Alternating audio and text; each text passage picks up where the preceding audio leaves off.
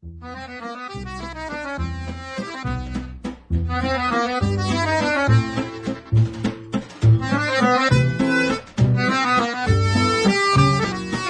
众朋友们，大家好，这里是老司机三人行，三人行必有老司机。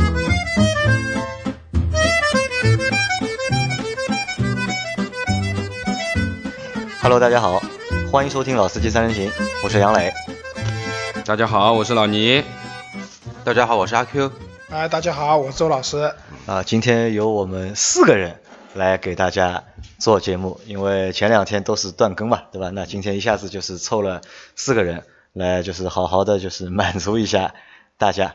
那今天节目我们说什么呢？就是这两天有一个新的视频节目嘛，是李老鼠的《超级汽车破坏王》的第一集上线了。然后这一集节目就是其实蛮蛮有意思的，就是蛮有蛮大的就是突破的，就是作为一个就是猜车类的节目，因为其实目前就是猜车类的节目并不是算并不算太多。然后呢，就中国人如果能够去做猜车类节目的话，其实也是一个就是比较大胆的一个尝试。那他做了超级汽车猜车王，那可能就是第一集他猜了就是福特的锐界和大众的途昂。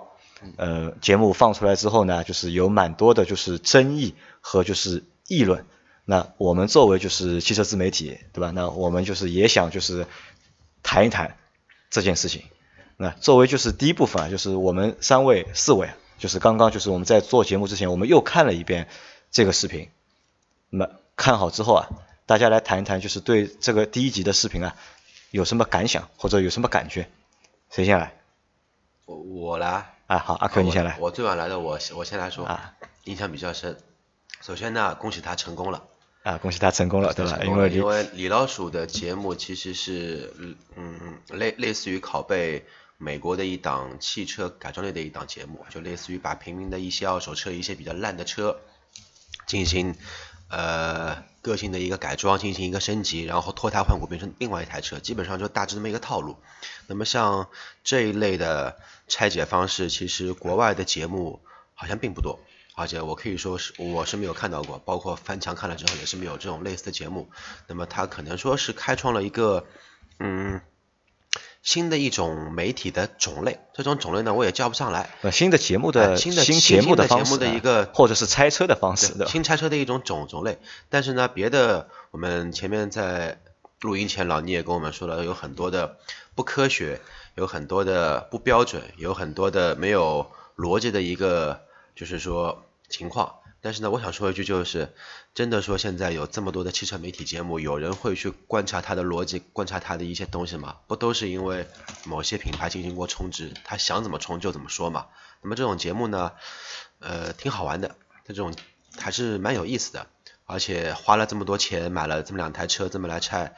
老板，什么时候我们也拆一次啊？啊，那这个离我们比较远，因为李老鼠其实他能够做这样的节目，还主要源于什么呢？因为他拿到了风投，因为作为就是汽车自媒体，他拿到了目前为止就是数值最高的，好像是四千多万人民币的融资，然后所以现在有钱了嘛，对吧？本来是做二手车节目的嘛，那现在有钱了啊，现在有钱了嘛，就可以去做就是买辆新车回来，买一买买两辆嘛，买两辆新车回来来拆着玩，对吧？嗯，那老聂，你看了这个节目之后，你你有什么感觉？我觉得从他这个节目的名字，包括他的方法上面，呃，我认为它就是一个博眼球的东西。博眼球啊，就是让大家能够看到一些非常规的，或者说在于我脑子里面所第一印象能看到，甚至于是一种变态的方式来完成这样的一一个车辆的拆解啊。那么呃，可以这样讲嘛，就是说。不失也是一种方法啊，的确，它也起到了它想要得到的一些效果啊。最近这个也蛮热门的，但是我觉得作为一个汽车的使用者来说，呃，我觉得在这方面，它的整个的拆解的这个方法，或者说它去评定的一些标准的东西，其中里面还是缺少了很多公允的东西，或者说是没有一个标准的参照，完全是。有点一边倒的这种这种呃这个节目可以看出来的啊，就一边倒的这个这个倾向。那对于我这样来说，就是说车子除了我们它现在在拆解部分的一些机械东西啊、刚性的东西以外，其实还有很多还是在行驶当中去体验的东西啊，这个不是拆才能解决的问题，而且。关于产品这个里面很多强度方面的东西啊，也不是这样子来验证它的强度的，对不对？那我我是不是很看好这样的节目，或者说，个人认为他这样的做法有点变态，有点变态，对吧？过于博眼球，过于过于了，过了有点。那周老师，你来和我们谈谈。那我觉得啊是这样，就是说这个视频开开看那个开始预告的那一部分啊，觉得挺难的，对吧？那个电锯也有了，对吧？然后高空坠物啊这些东西都有了，觉得挺难的。但是真的你耐下心把这三十分钟左右的这个视频看完以后，发现其实视频中间蛮多地方其实也蛮无聊的，讲的很多东西，我相信普通消费者也不是很明白在说什么。对，那我觉得可能是出于各方面的考虑吧，这部片子最后的成片，它的剪辑并没有把一些特别有爆炸性的东西放进去。或许他不敢哦。啊，也有可能吧，所以我觉得有点虎头蛇尾的感觉啊，这片子。有点像我们看的电影，就是中国特工删节版，就有点就是不够过瘾，对吧？因为我本来就是我其实和周老师想法一样的，就是我看他那预告片，哎，我觉得哎可以啊，就是脑洞蛮大的，就是因为我看文字介绍时候，还有就是拿那个鞭炮在就是。车里面去燃放，然后看就是破坏性啊，看它的一个破坏性，然后看这个内饰的这个抗破坏性有多强。但是看了整段视频，就是没有看到我最想看的那一段。那虽然说就是在车厢里面放鞭炮这件事情，我觉得没有什么太大意义，就是对一辆车的，就是你要去检测它，我觉得意义不是很大。但是我还是蛮想去看就是那一段东西的。嗯，那但是没有看到嘛，我觉得可能是因为他也考虑到，可能觉得稍微有点过了，对吧？没有去把这个东西剪进去。那这个是我看下来感觉是什么呢？就是和周老师差不多，就是开始呢觉得哦蛮有看头的，但是真的三十分钟让你完成，因为我这次看的我我已经是看第三遍了已经，因为在我在之前已经看过两遍，刚刚又陪你们大家又看了一遍，那我就是从看第三遍的话就更觉得就是无聊，嗯，就是没有看出一个所以然来。这是一方面，那么第二方面呢？我认为呢，在在这个节目，因为你前面你说到，就是可能在一些就是检测的方式上面，可能不够科学，这个我要或者是不够严谨，我要解释一下。那我觉得就是整个的这一块里面，因为你推给我这个视频，让我们看一下，我们聊聊一期这个节目嘛。那我基本上看了一个开头，我就后面基本上我就没看，因为我觉得没有太大的意思。那么从整个这个视频头段的就是一辆完好的车做的第一项检测，叫甲醛测试。从这个单项来说，我觉得它已经是不对的。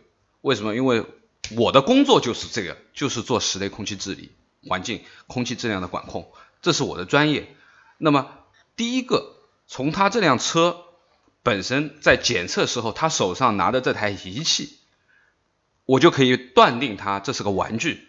它是一个淘宝的几百块的东西，那么这个测出来的数据根本就不可能作为甲醛超标不超标的一个参照物啊。我们正常的情况，像我们现在专业的气体检测的话，一种是我们说电就是化学的，一种是电化学的，就是我们现在说像它便携式的这种，一定是我们说气泵式的吸入式的啊。那么便携式的检测仪，像我们现在手上的设备，最便宜的也要几万块一台。我们称之为专业气体检测仪，这个是可以过国标的。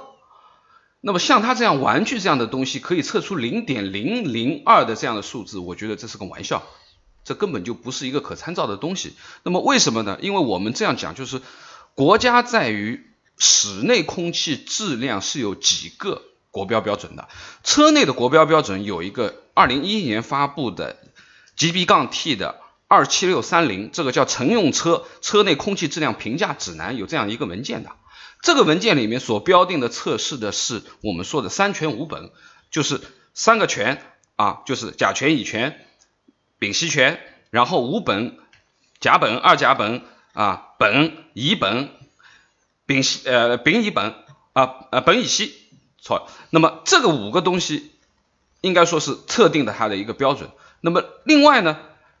国家还有两个国标，这两个国标是呃住房建设部或者质检委还有环保局出的两个国标，一个是二零一零年的五零三二五标准和二零零二年的幺八八八三标准，这个里面是有强明文的规定的，密闭时间的时长幺八八八三是完成正常的十二小时的自然密闭空间的检测，温度是有要求的，就是二十五度左右的这样的温度，正负一度的这样的要求的。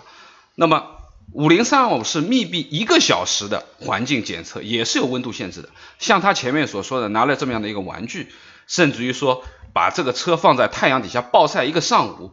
啊，可能车内温度已经达到六十度、七十度了，再去测，能测出来零点零零二的甲醛，我也我也觉得很神奇。因为我今天早上刚刚完成了一辆车的治理，随随便便一小时的，如果说真的是一辆车的新车的甲醛超标零点二以上，零点三四超标四倍五倍是闭着眼睛可以超的，它测出来竟然我说的锐界可以在零点零零二这样子，我觉得是不可能的。这个标准是国际标，国际标准是零点零三，它比国际标还要再低了零点一锐界。那么哪怕说途昂是零点零八，那零比零八也比国家标低了零点零二，这样子，我觉得从这个开始，那我已经可以判定它是一个秀，或者说是一个节目。啊，最起码在这个甲醛的测定这件事情上面，所有的看的消费者。我认为是不需要去相信他的啊。那老倪的，你的意思就是，根据老倪的经验，就是大多数车十辆车里面，可能九辆车的甲醛，可能十辆车全部都超，都是超标的，对吧？基本上很难找到就是不超标的车，很少很少。对，我觉得这个啊，就是照在老倪枪口上了，这是老倪的专业，对吧？老倪很愤怒，而且我也觉得老倪刚刚讲了，就是说，其实这个空气里面不是光有甲醛一个东西是那个有害的。刚刚讲的就是三全五本。其实如果说你要做一个真正的，还不是不是，准确的是这样讲，就是我们讲的 TVOC 的概念，甲醛是一个独立的指标。这个指标呢，前面说了幺八八三标准和五零三二五标准分别是零点一零和零点零八，就是说每立方米的毫克数的一个总含量。这个是密闭一小时和密闭十二小时的两个指标。另外一个我们把它通称为 VOC，VOC 就是综合有机挥发物。这个综合有机挥发物其实里面包含了两百一十五种各种各样的有机挥发物，这个里面包含了苯类啊，包括我们说芳香的啊，包括氨气等等很多很多。这个只是把它一个统称，我们叫 TVOC。那这个数字的话，其实太多太多可变的东西在里面了。啊，不是真的一概而论的啊。好，这个这个老倪，你这个专业的东西稍微放一放，因为 我们也听不太懂了，已经。我觉得很气愤。那我想说的是什么呢？我看完这个节目之后呢，我的感觉是，就是他在测试的过程当中，可能一方面不太严谨，二呢就是不一定有那么科学。但是呢，他在评测的结果上面呢，就是我觉得稍微有一点倾向性。嗯。就是他在说，对他可能就是过多的，就是说，就是锐界相对要比途昂。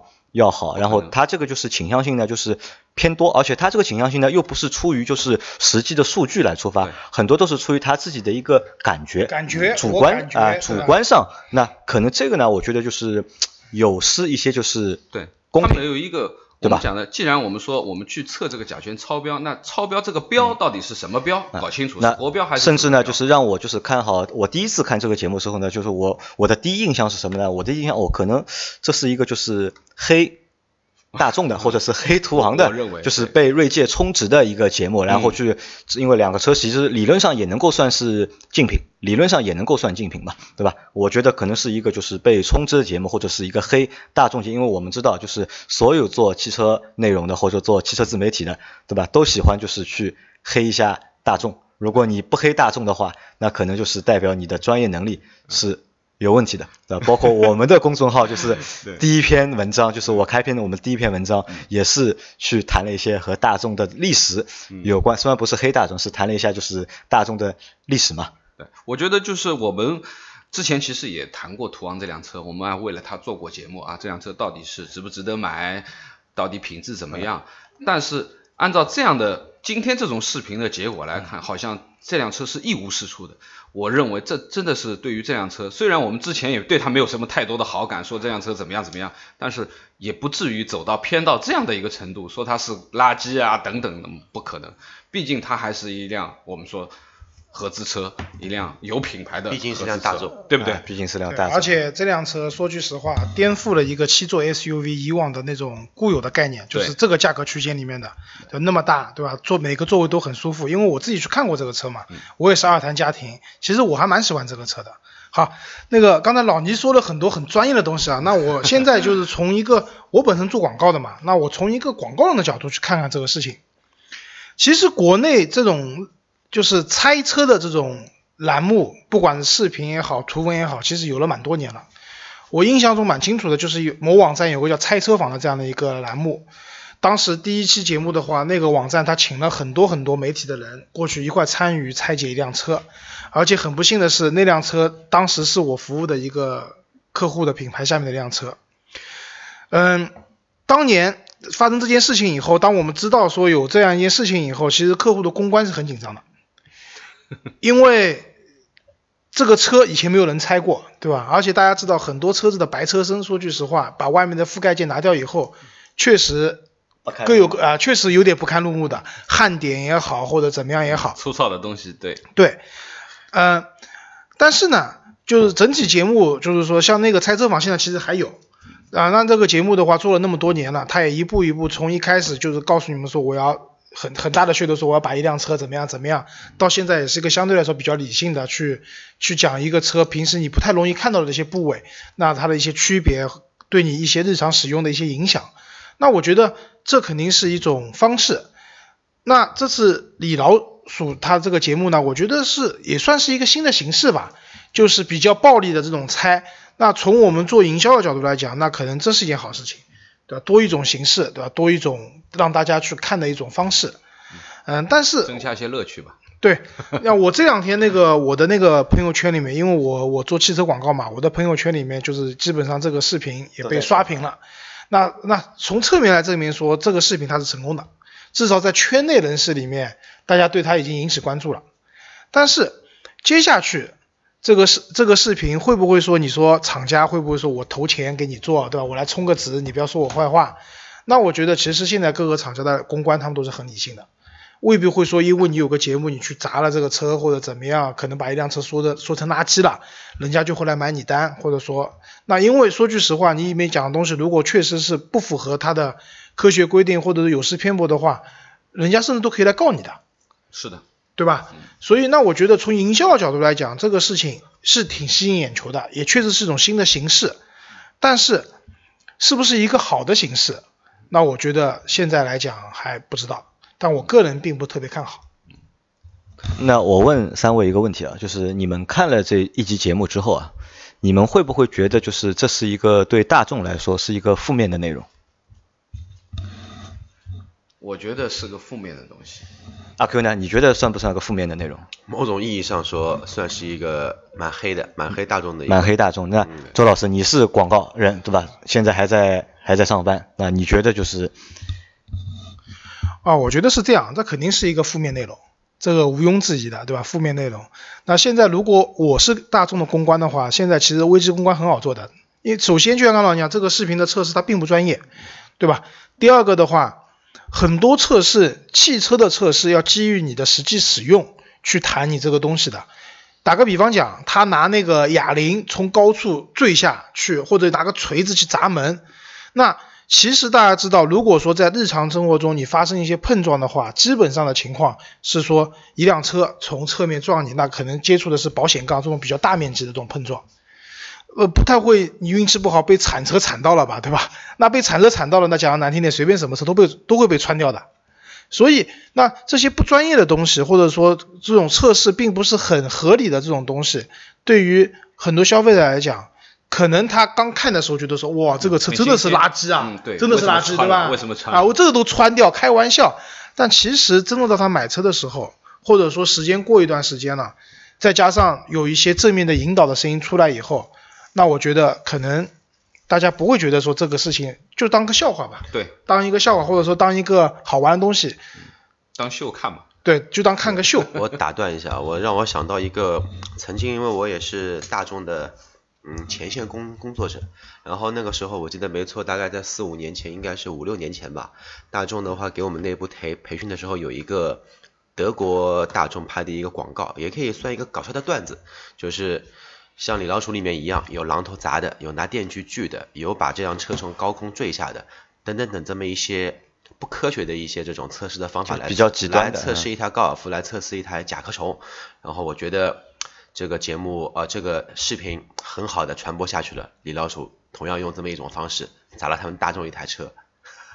那这个让我想到另外一件事情啊，就是前一阵的，就是三十八号测评魏魏派的那辆车，对吧？那那个车其实它在就是内容的，就是节目的内容里面，就是谈到了就是一些就是在油耗计算上面的油耗计算上面，油耗没有计算，对不不太不太公平或者是不太科学。但那个视频一出之后，马上就是能下架的地方嗯，都被下全部被下架了。但李老鼠的视频，如果我们前面都觉得这是一个。算是一个负面，对对大众来说算是一个负面但是这个视频到现在还都能看得到，我？跟你讲为什么？油耗这个东西啊，对每个用车人来讲不可避免的，除非你买纯电动车，不然的话油耗是绕不开的。油耗高，油耗低，我相信买这种价位的十几二十万的车的人，对油耗一定是有关注的。可能不一定说一定很敏感，说你十升油或者十一升油，但是油耗高低肯定是有是很敏感的。所以油耗这件事情，我觉得可能说是厂家的一个逆鳞，不太碰的，对不能碰的。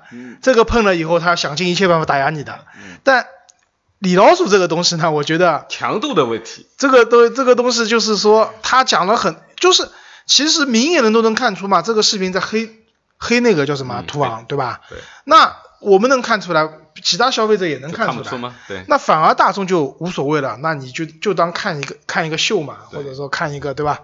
讲的难听点，笑话看也可以。讲就讲的难听点，就当看个小丑表演嘛对，无所谓了。啊，那可以也可以看出，就是大众在中国那么多年啊，他在公关上面这个能力，或者他的这个这个阅历，或者他这个底气，还是非常强的。因为我相信因为我相信啊，现在就是大众的公关嗯或者大众服务的代理公司，肯定也知道这件事情，对吧？一定会有解决他们肯定也会有相应的就是解决的那我也要黑方案。长城了，那这证明那个大众没有长城这么的敏感。呃，那这个这个可能什么呀？就是大家的一个理念不一样。魏毕竟是一个新的品牌，嗯，这个品牌刚出来以后，它作为长城的高端品牌，当然希望要走形象、走这些东西的，对所以在这个时候，它是绝对不允许出现这样的问题的，最敏感的时候，对吧？对但是，所以我也蛮心疼魏的他们的供应商的公关公司啊，这些啊，现在这两年可估计现在在加班做方案呢。嗯，啊，那就是前面我们是从就是我们的就是从营汽车营销人或者是媒体人的角度去看待这个东西，因为我们大家都觉得它这是其实算一个负面了，对吧？但是大众目前还没有出手，对吧？那我相信后面也会有就是相应的就是回应，或者是用请各种各样的就是 KOL 啊，或者怎么样，或者也像有也也相信有很多像类似于我们这样的就是自媒体，我像我们这样没有名气的，对吧？我们也没有被大众冲过值，对吧？对我们只是通过我们的自己的一个角度去看这件事情到底是对还是错，或者是公平还是不公平。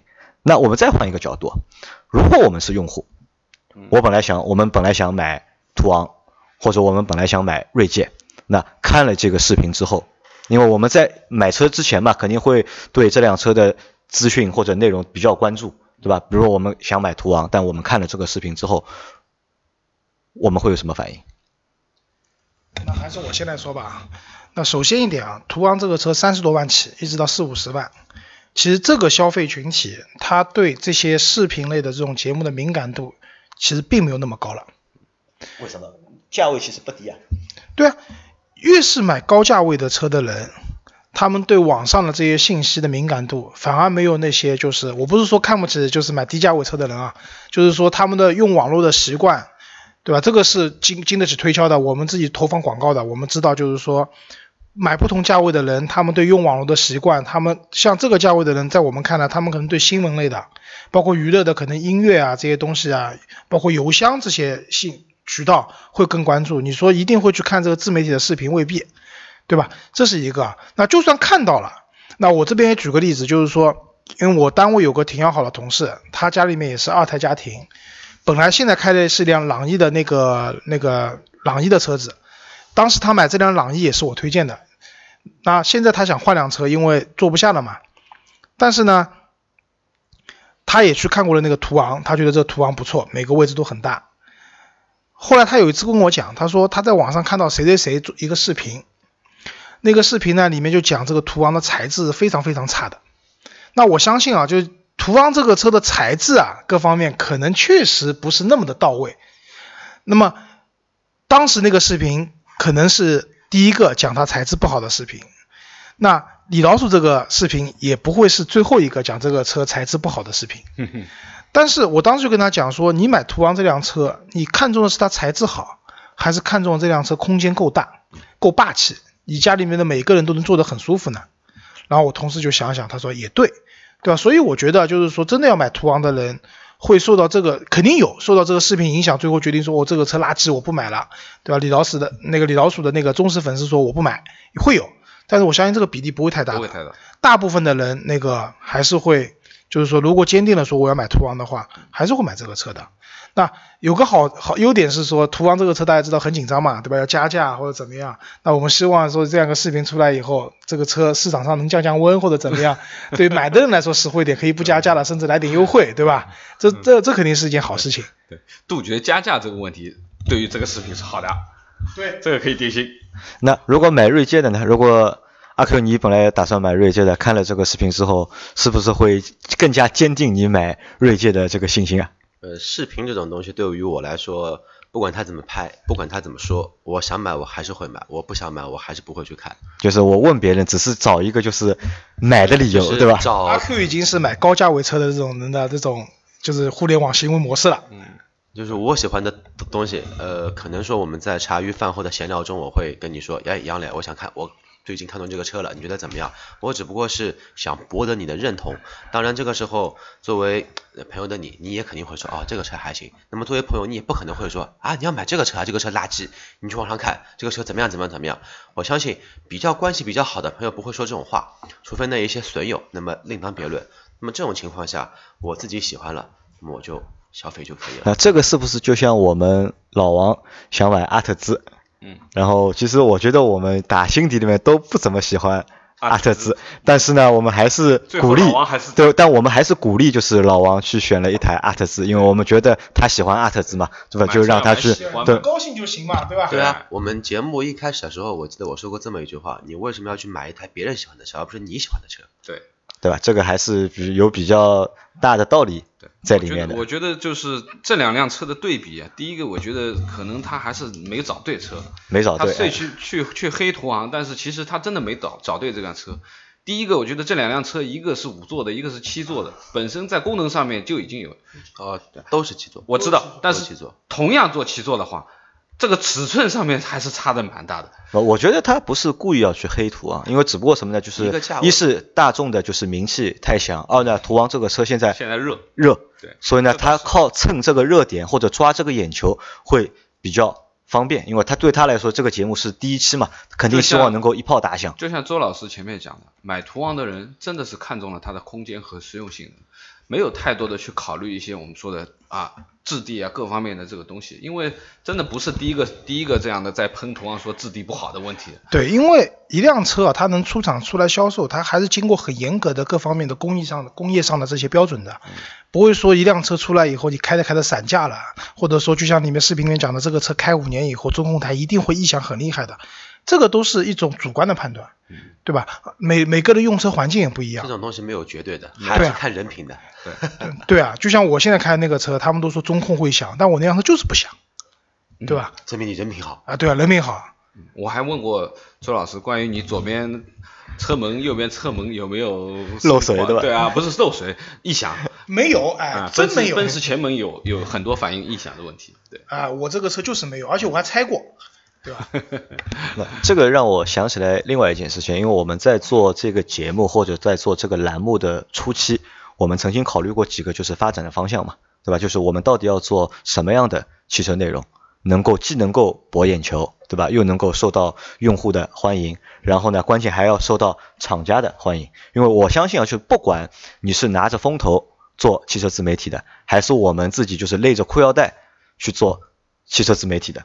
最终的一个结果还是希望把它变成一个商业化的、能够变现的一个内容，对吧？这个我们之前都讨论过嘛，对吧？曾经我们讨过一条，就是可能就是我们也剑走偏锋，对吧？我们想去做一些就是反面的事情，对吧？去爆一下料啊，或者是去说一些别人的不好啊，通过这样的方式，对吧？也不叫要挟吧，就是去提醒客户或者是提醒主机厂，对吧？能够适当的就是给到我们一些充值啊，或者给到我们一些就是广告啊，去让我们生存下去。但是，但是我觉得也不能说完全的一马黑的走走下去。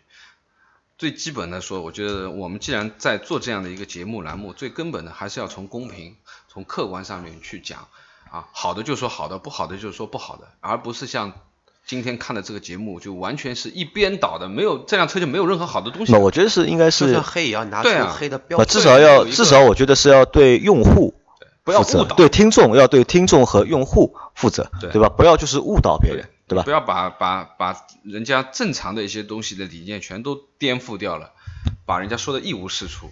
啊，我觉得这个事情呢，其实大家想想也能理解，因为什么道理？李老鼠他本来是做二手车二手车包括改装这一块的一个意见领袖，对吧？我们讲的 KOL，但是呢，就是说从我们主机厂的日常的这种市市场投放来讲，就是做二手车，包括做那个改装的，其实是蛮边缘的。嗯，它不太会有一些比较经常性的，除非有一些特殊的项目，比如说我最近要做一个什么车改装的这种项目，不然的话，其基本上不会有一个比较固定的、长期的这样那种，就是那种投放。所以，那他现在拿到风投了嘛，有钱了，对吧？有钱可以任性，所以他据说第一期第一期节目买两台车砸啊拆啊，花了一百万。但是回过头来讲，就是说用这种方式，主机厂就给你投放了吗？那投放也就是属于危机公关的，我给你一笔钱，你不要再说我了，就结束了，对吧？那这样的话，说句实话，在圈子里面是名声是挺差的，这个对长远来发展，我觉得不是一个很有利的事情啊。从给他那个投钱融资的金主来讲，也其实也未必希望看到这样的一种结果。所以，而且你每一期节目都把车砸烂了，对吧？这个车基本上已经没有价值了，废铜烂铁了嘛。我本来以为这个车可能就这样拆一下，可能还能卖零件。我们说零整比高嘛，说不定你买辆奔驰拆完以后卖掉以后，相当于十辆，十辆对吧？一比十的零整比对吧？可以把钱赚回来。但是按照他这种拆法的话，那基本上是这些东西就是废掉了，对吧？都是废铁了，没有用了。那所以说这个节目能不能 继续走下去？现在第一期啊，可能会有第二期、第三期，但是到四千万的那个投资，对吧？也就够他做四十期节目嘛，对吧？如果说没有一个很合理的这种变现的方式，主机厂那边不买单你这样的一种行为的话，那他要继续走下去的话，也挺难的。不一定能做四十期啊。下面那个他自己也说的，有网友让我们拆布加迪，有有有网友让我们拆飞飞机，呃，一个订货出机台上，一个已经停停产了，买不到，说不定下期他拆个法拉利呢。啊，所以我后面我给我给他留言了嘛，就是我我提供了他一个就是新的方案，我觉得是比较合理的，就是还是拆，然后拆呢你怎么拆呢？你去征求一下就是用户的意见，你搞个投票嘛，对吧？你们想看谁和谁对比，我就去把谁和谁买回来拆，然后拆的过程当中就像周老师说的那样，不要那么暴力的拆。就拆的稍微文明一点，拆好之后呢，这个车还能再装起来，装起来之后呢，再把这个车找一家二手车的平台去挂着卖，可以拍卖也可以卖，那么然后呢，可以赚谁的钱呢？可以赚二手车平台的钱，帮什么瓜子也好啊，什么车王也好啊，帮顺便他帮他们去做一下广告，然后对吧？你你你记着吧可以啊对，你可以把就是车的钱收回，至少能够收回个一半吧，一半的成本可以收回吧，对吧？然后然后再顺便再赚一次就是汽车二手二手车平台的钱。都说了，人家李李老李老师那个已经不想赚二手车的钱了，人家想去赚主机厂的钱了。啊，好吧，那可能就是我们也是因为看了这期节目嘛，因为是第一集嘛，那因为对于我们来说，就是看到这样的一个节目，其实我们还是蛮开心的。其实因为有新的形式，有新的形式介入嘛，然后这些东西也是我们之前考虑过想去做，但是我们没有能力去做，但看到有别的小伙伴能够把这样的事情做出来，那至少从内容的角度上面来看，就是我觉得还是一个值得肯定或者是值得就是鼓励的。一件事情，对吧？只不过在做的这个过程当中，或者是一些就是科学性啊，或者在严谨的一个程度上面，还略有偏颇吧，我觉得。嗯我觉得对于这样的节目，对于李老鼠来说，这个最基本的，呃，请注意安全。请注意安全，对吧？不要被和谐掉，对吧？所以就是我我我问了最后一个问题嘛，就我们有第四部分嘛，就是我我说这个节目它到底能够做下做得下去吧？能或者能够做做多长？因为我我是这么认为啊，就是三十八号你去黑长城，我觉得问题还不大，因为长城的背景毕竟还不是那么的硬，或者是那么的深，对吧？但是大众嗯，不简单啊，对吧？能黑大众的人，我觉得都是以你要有做好心理准备的，都是要所以说祝他平安。啊，祝他平安，对吧？好吧，那我们这期节目就到这里。当然，我们也祝就是李老鼠的节目能够继续顺利的能够做下去，平安的做做下去，好吧？嗯，那今天就到这里，大家再见。再见。拜拜。拜拜。